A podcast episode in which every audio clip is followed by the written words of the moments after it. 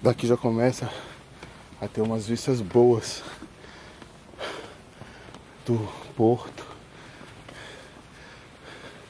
E a vista melhor que eu vi aqui foi do teleférico. Às vezes eu me arrependo dessas loucuras de sair subindo. teleférico deve ser bem mais fácil. Ai, então escadaria pra chegar até o topo do teleférico. Às vezes eu me arrependo de não ter vindo de teleférico. Mas tudo bem, eu tô curtindo.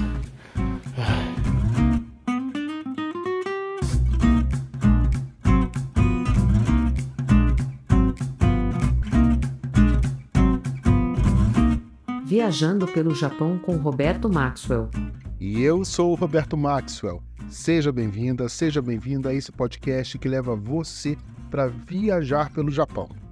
No episódio de hoje, a gente vai até a província de Hiroshima, que fica bem no centro do país, e vai conhecer a cidade costeira de Onomichi. Onomichi é uma cidade portuária chamada por aqui de o Lar do Japão. A cidade se formou nas encostas de um morro que fica bem em frente a um porto, e esse tipo de ocupação em costas não é muito comum aqui no Japão. Onomichi também é uma das principais locações de um dos filmes japoneses mais importantes de todos os tempos, Tokyo Monogatari do cineasta Ozu Yasujiro. E o nosso roteiro para hoje é o seguinte: eu vou subir a colina em busca de um templo onde é possível fazer uma espécie de meditação em forma de estátua, tipo massinha, sabe? Em seguida, eu continuo montanha acima até uma pedra sagrada com uma bela vista. E para terminar, a gente vai descobrir como que animais que os japoneses adoram viraram atração turística aqui na região. A gente está em junho, está fazendo um calor danado, a umidade do ar também está altíssima, mas como a gente não está aqui para brincadeira, vamos botar as pernas para funcionar porque está começando agora mais um Viajando pelo Japão com Roberto Maxwell. Bora!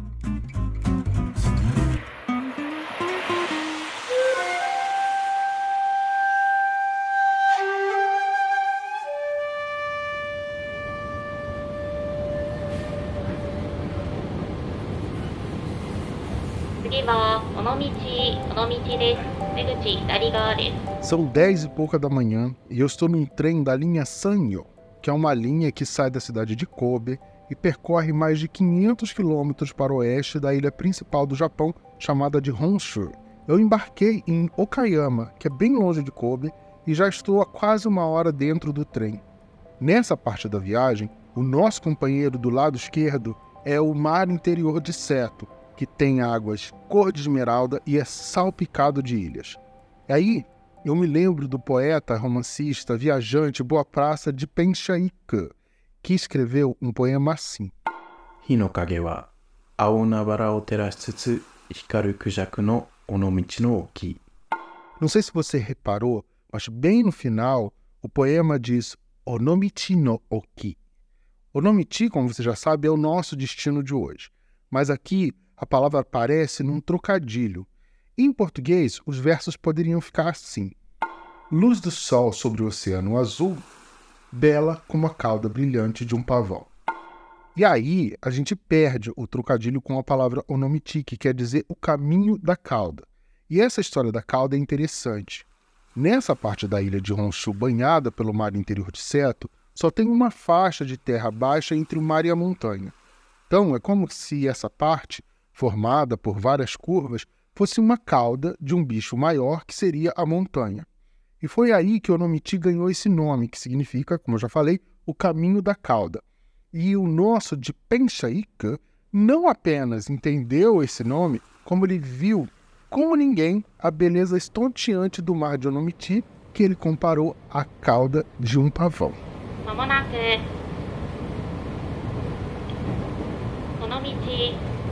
Onomichi, Onomichi です。お出口左側です。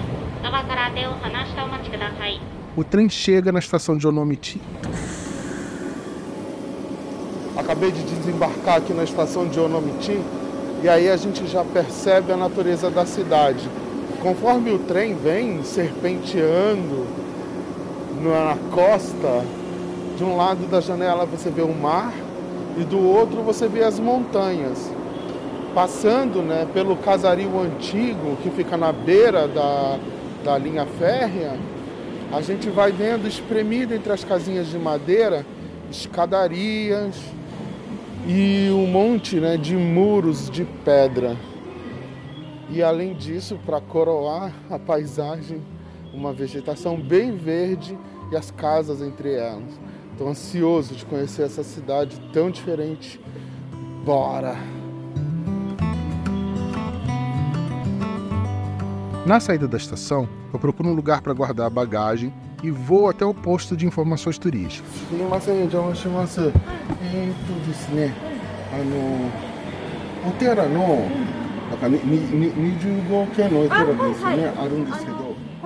Lá, a atendente me informa sobre o caminho dos templos de Onomichi, que é uma trilha de menos de 3 quilômetros, morro acima, que passa por 25 templos. E é isso que eu decido fazer. Alguns minutos de caminhada a partir da estação, eu chego num ponto que, como tokiota, como bom morador de Tóquio, me é muito familiar.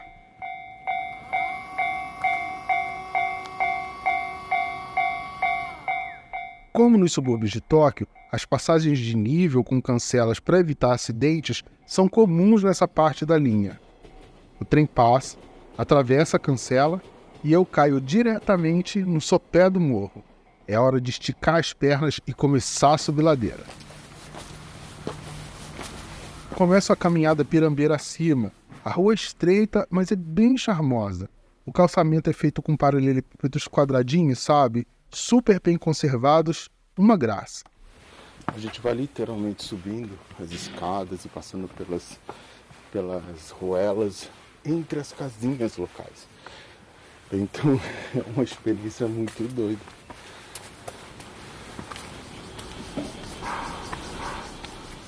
Sigo na caminhada ao som do canto incessante das cigarras. Aliás, cigarra é o som do verão no Japão. Em todo lugar que tenha árvores, a gente ouve as cigarras cantando. E eu não sei se você reparou, mas não tem um canto único das cigarras. São diferentes músicas que elas cantam é que existem diferentes espécies de cigarro e cada uma delas tem um nome em japonês. Essa mais esgoelada, quer dizer, esse mais esgoelado, porque dentre as cigarras só os machos cantam, então esse mais esgoelado é de uma espécie chamada popularmente de Tsukutsukuboshi. Essa palavra é uma onomatopeia que representa o canto desse tipo de cigarra. Ela tem 30 milímetros de tamanho, imagina, desse tamaninho, mas faz um barulhão desse.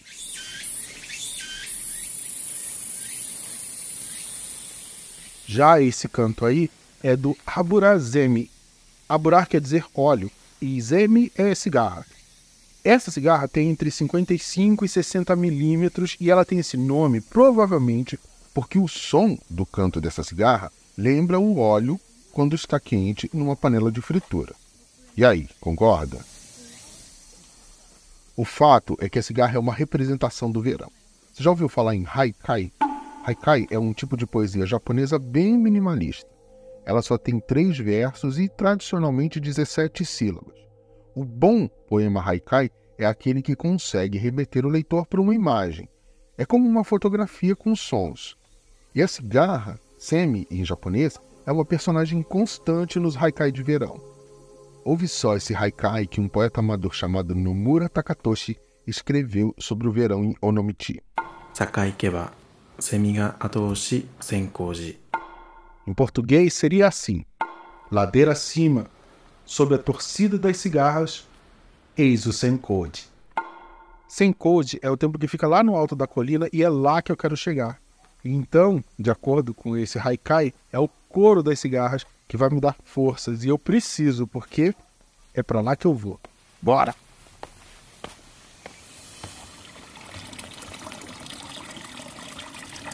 Como bom carioca de uma época em que Lata d'Água na Cabeça era uma música que tocava com frequência no rádio, a primeira coisa que eu pensei era como que o povo levava água lá para cima da pirambeira no passado, nesse lugar.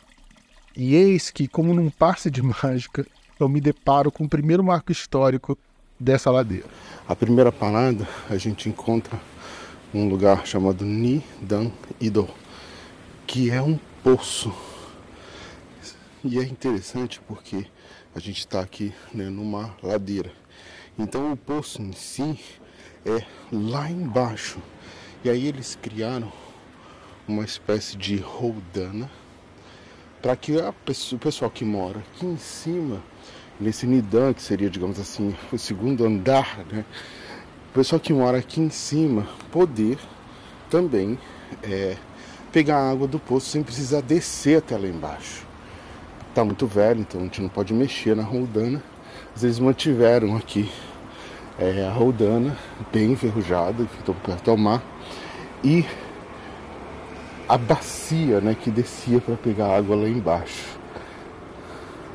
E aqui está dizendo aqui é do período Edo, assim, do século XVII até o século XIX. Sigo caminhando ladeira acima pensando na história quase que milenar dessa cidade. Onomiti se tornou uma cidade portuária no ano de 1168. E nos 500 anos seguintes, foi de onde o arroz que era plantado aqui no que hoje a gente chama de província de Hiroshima era enviado para várias partes do Japão e até para outros países. No século XVI, quando o shogunato decidiu fechar as portas do Japão para o mundo, o porto de Onomichi perdeu um pouco da sua importância, mas sobreviveu e no final da Segunda Guerra Mundial, em 1945, Onomichi era uma potência dentro da província de Hiroshima com poder econômico comparado com o da capital, que é a cidade de Hiroshima. Onomichi também era e ainda é uma zona de estaleiros, embora a produção de navios na cidade venha a perder importância nos últimos anos. Mas foi essa economia ativa que atraiu moradores para a região e fez com que a cidade se desenvolvesse na frente do porto, mesmo que numa encosta, que não é muito comum aqui no Japão. Depois de minutos ladeira acima, estou vendo um portal de pedra de pouco menos de 2 metros de altura. Onomichi também é conhecida pela habilidade dos escultores em pedra, e esse portal, simples e elegante, é uma prova disso. Eu passo por ele e descubro que estou dentro de um templo.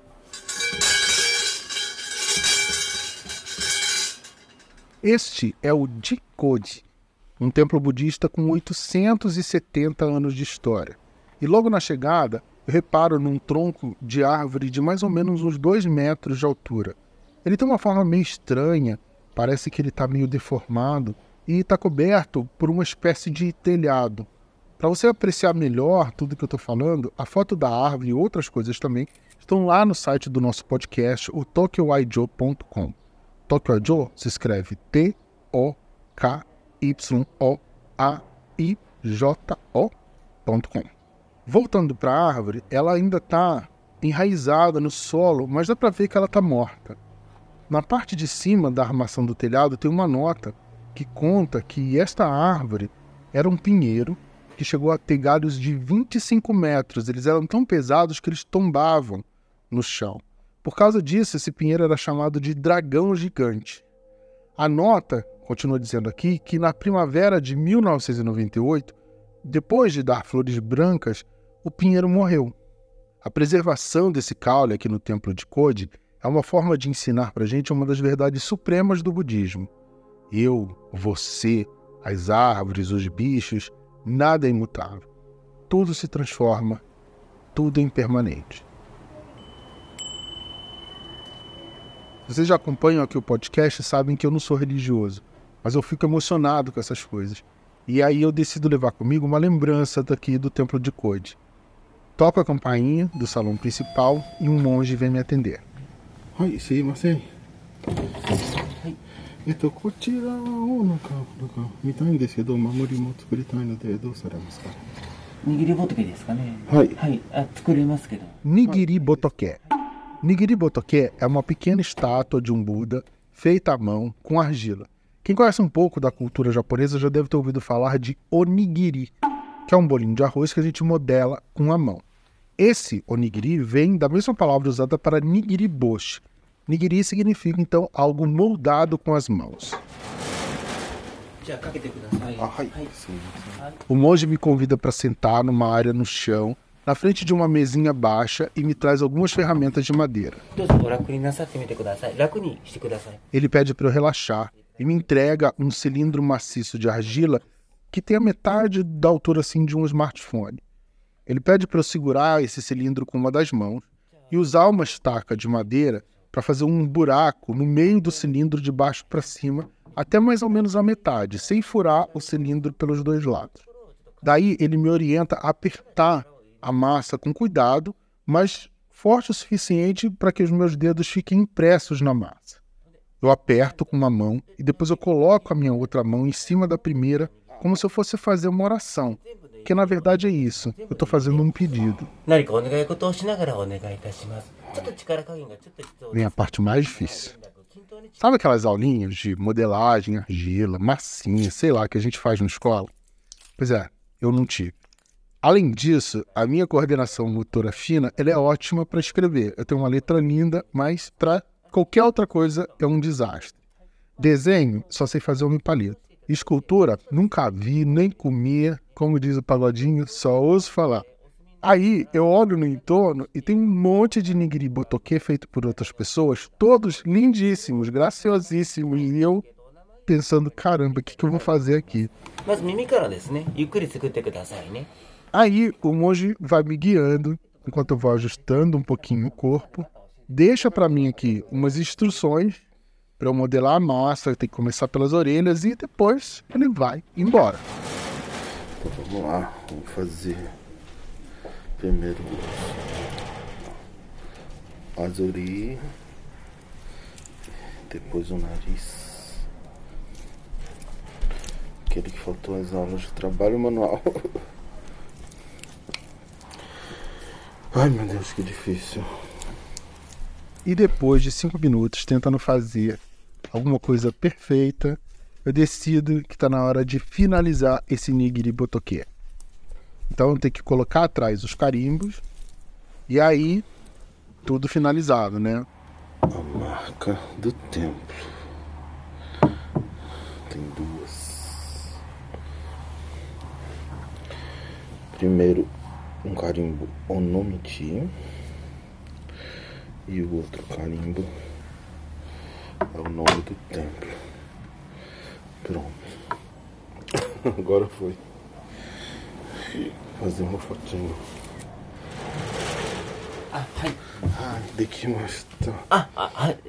ok tá? O monge retorna, me pede para escrever o meu nome e a data de hoje nas costas do bonequinho e pega os meus dados. E aí ele conta que templos com essa atividade de fazer um nigiri botoque não é algo muito fácil de encontrar.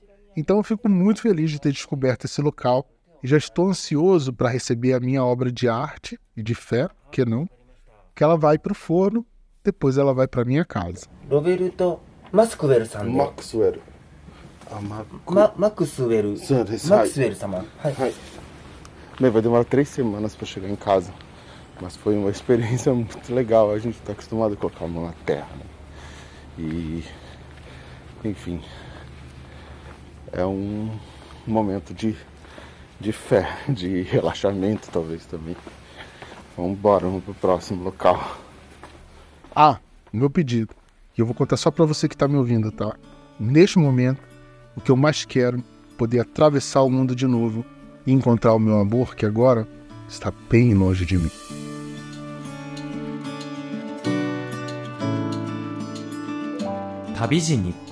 Você estão ouvindo Viajando pelo Japão com Roberto Maxwell.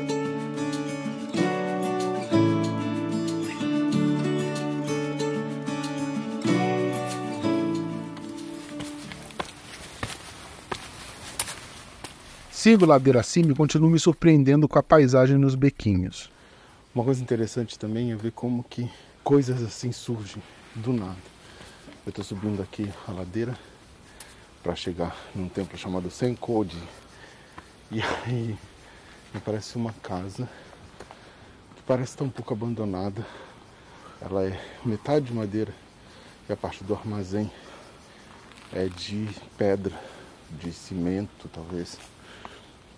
E aí na frente tem uma estante abandonada, mais protegida, né? A pessoa botou uma telha de zinco em cima com uns tijolos para ela não voar, cheio de livros antigos.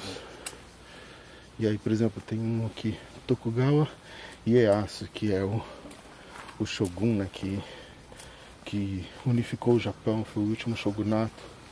E aí tem toda a coleção da história da vida do Tokugawa Ieyasu.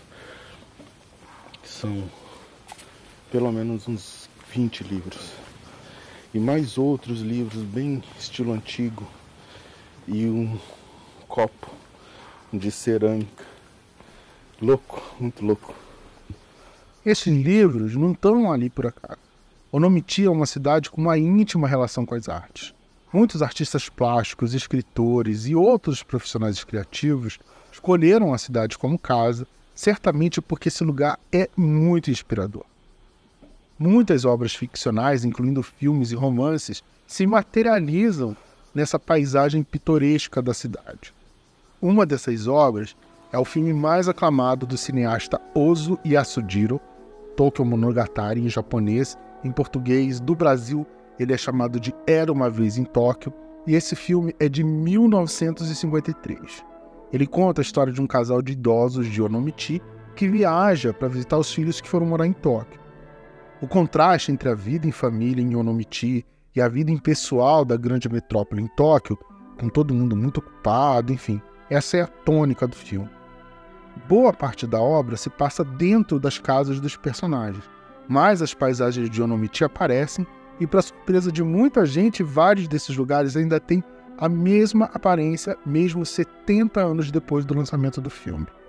A literatura também é muito presente em Onomichi. Vários autores viveram ou ainda vivem nessas ruelas, nessas ladeiras, e por isso a gente encontra em vários locais pedras com transcrições de poemas, de romances, enfim, educação e cultura a gente vê aqui.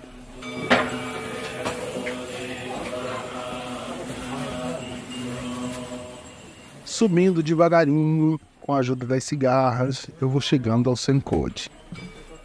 O Senkode é um templo budista fundado no ano de 806 e as construções dele ficam escalonadas na colina entre algumas ruelas. Logo na chegada, a gente tem acesso ao salão das 33 manifestações de Kannon, que é a deusa da misericórdia. Aqui é um dos lugares onde ocorrem os rituais com a recitação de sutras. Os sutras são como um fio de palavras. Eles vão se entrelaçando e formando significados que levam ao entendimento melhor dos ensinamentos budistas. Este sutra que está sendo recitado é o Sutra do Coração, ou o Sutra da Grande Sabedoria Completa. Este sutra tem uma parte que diz o seguinte: por causa da sabedoria completa, o coração e a mente vivem sem obstáculos. E sem obstáculos, logo eles ficam sem medo. Forte, né? Enfim, enquanto os monges recitam os sutras, as pessoas chegam e vão fazendo suas ofertas e orações.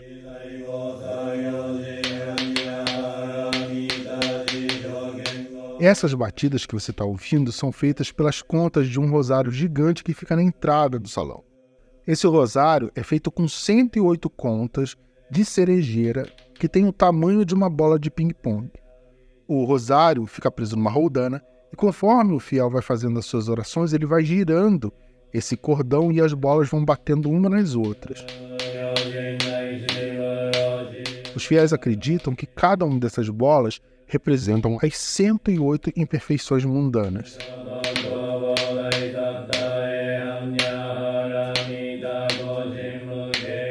Agora eu sigo para outra parte do templo. Esse som que você está ouvindo é dos furim. Os furim são sinos que a gente chama no Brasil de mensageiros dos ventos, ou seja, são sinos, aqui nesse caso, feitos de vidro, que conforme o vento vai batendo, ele vai fazendo um som maravilhoso. E durante os meses de junho a setembro, o Sencode realiza o Festival do Furim. O furim e esse som quase brilhante que ele tem também são onipresentes no verão japonês. E como acontece com as cigarras, o furim também aparece no haikai, ou seja, a palavra furim, ela também é um kigo, também é uma palavra-chave, uma palavra temática de verão. Os furim aparecem tanto no verão porque venta, e este som maravilhoso é relaxante, cria uma atmosfera quase etérea, quase mágica, num verão que é escaldante aqui no Japão, né? Vamos ouvir um haikai do poeta Mizutani Saiko. Furinha Minamoni no Koru Kaze no Ato. Na superfície da água e nos sinos furim, os rastros do vento. Os fiéis acreditam que o som dos furim ajuda a espantar os maus espíritos. Mas também tem um outro lado. Com esse som agradável, os furim ajudam a refrescar o corpo e a mente nesse calor que é escaldante.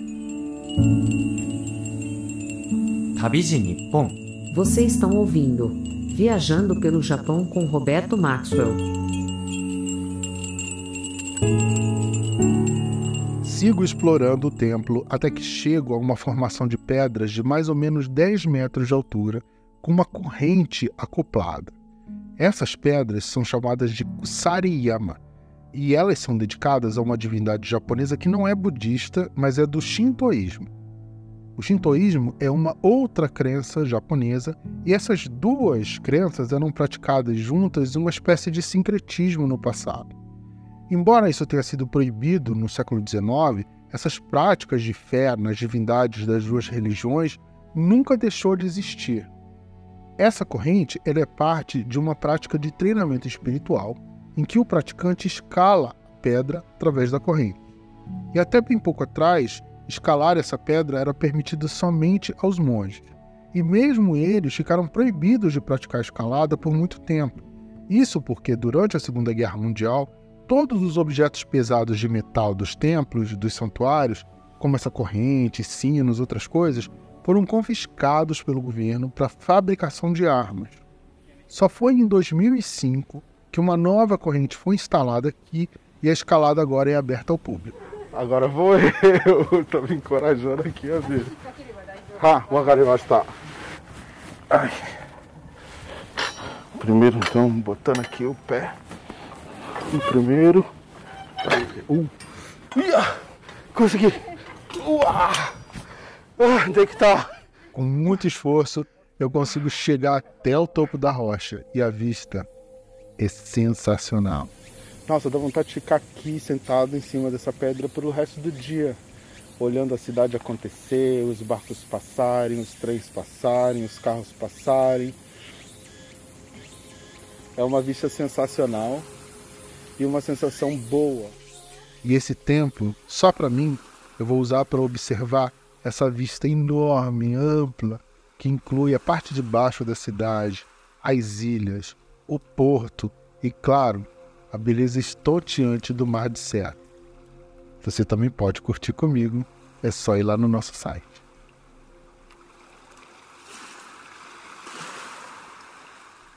Depois de apreciar a vista, volto pelas vielas agora no processo de descida em busca de moradores muito especiais das ladeiras de Onomitia. Descendo por um templo murado com uma pagoda, aquela torre comum em templos budistas, eu acho que eu encontro o local.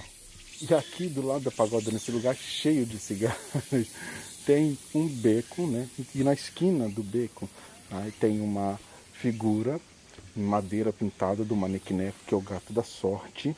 E aí tem uma seta dizendo que a partir daqui você está no beco do gato.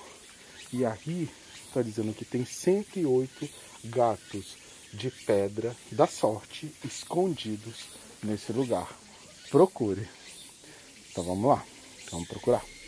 Mas esses gatos aí não são quaisquer gatos. Eles são pedras que são pintadas como gatos.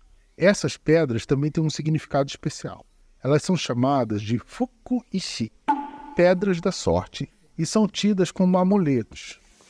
Nossa, que legal. Aqui é um santuário dos gatos. Um monte de coisa relacionada com gatos. Amuletos de gatos. Placas de pedidos de gatos. Milhões de gatinhos de pedra. Olha que lindos. Muito fofos. Todos esses gatos pintados, desenhados, são parte de uma intervenção de um artista chamado Sonoyama Shundi. Ele é de origem japonesa, mas nasceu em Paris e se estabeleceu aqui em Onomichi, criando projetos para revitalizar as casas abandonadas pelo envelhecimento da população local. E vendo esses gatos, os de verdade e os artísticos, eu me lembro de uma passagem do livro Eu Sou um Gato, do Natsumi Soseki, que diz o seguinte: Eu sou um gato, um ser extremamente sensível e melancólico, e naturalmente preciso de mais descanso que os outros. E eu tenho que concordar com isso, né? Em Onomichi, com suas ruas tranquilas, seus templos budistas, vistas maravilhosas, é impossível não encontrar um lugar para descansar o corpo e a mente, mesmo depois de uma subida extenuante. E neste caso, foi ótimo não ter usado o teleférico. E ainda bem que o canto das cigarras me empurrou ladeira acima e o som dos furim me refrescou para que eu pudesse estar nesse lugar que é tão especial, parece uma poesia.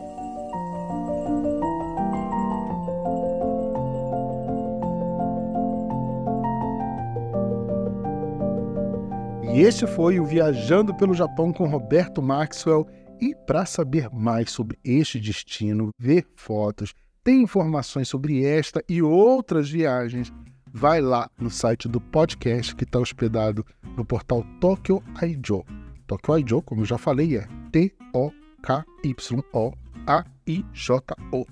Ou ainda você pode me encontrar e conversar comigo sobre o podcast lá no Instagram.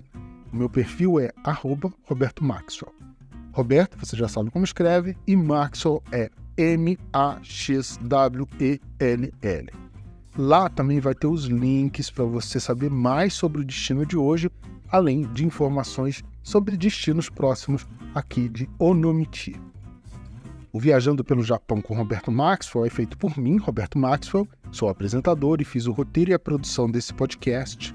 O Mário Jun Okuhara foi o editor desse episódio e é o consultor geral do projeto. E o Yuji Nakano gravou as vozes adicionais. O Viajando pelo Japão com Roberto Maxwell é um oferecimento da Tabidi, que é um serviço de guias da qual eu sou o fundador, que leva você para viajar pelo Japão muito bem acompanhado pelos melhores guias locais em português aqui do país. Você pode falar com a gente pelo www.tabidi.co escreve para a gente para contar sobre a sua viagem e, quem sabe, para viajar conosco pelo Japão. Muito obrigado por ouvir esse episódio e até a próxima viagem. Sayonara!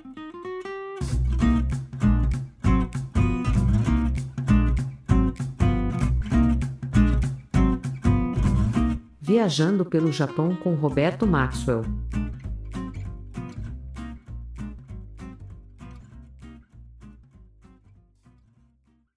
Eita, chegou.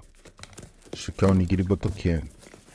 Três semanas certinho. Pontualmente. Parabéns, os monges. Olha só, como é que ele ficou bonitinho. Ah, vou deixar você aqui, né? Não custa nada acreditar que você vai me ajudar a realizar o meu desejo. Me aguarde, tá chegando aí.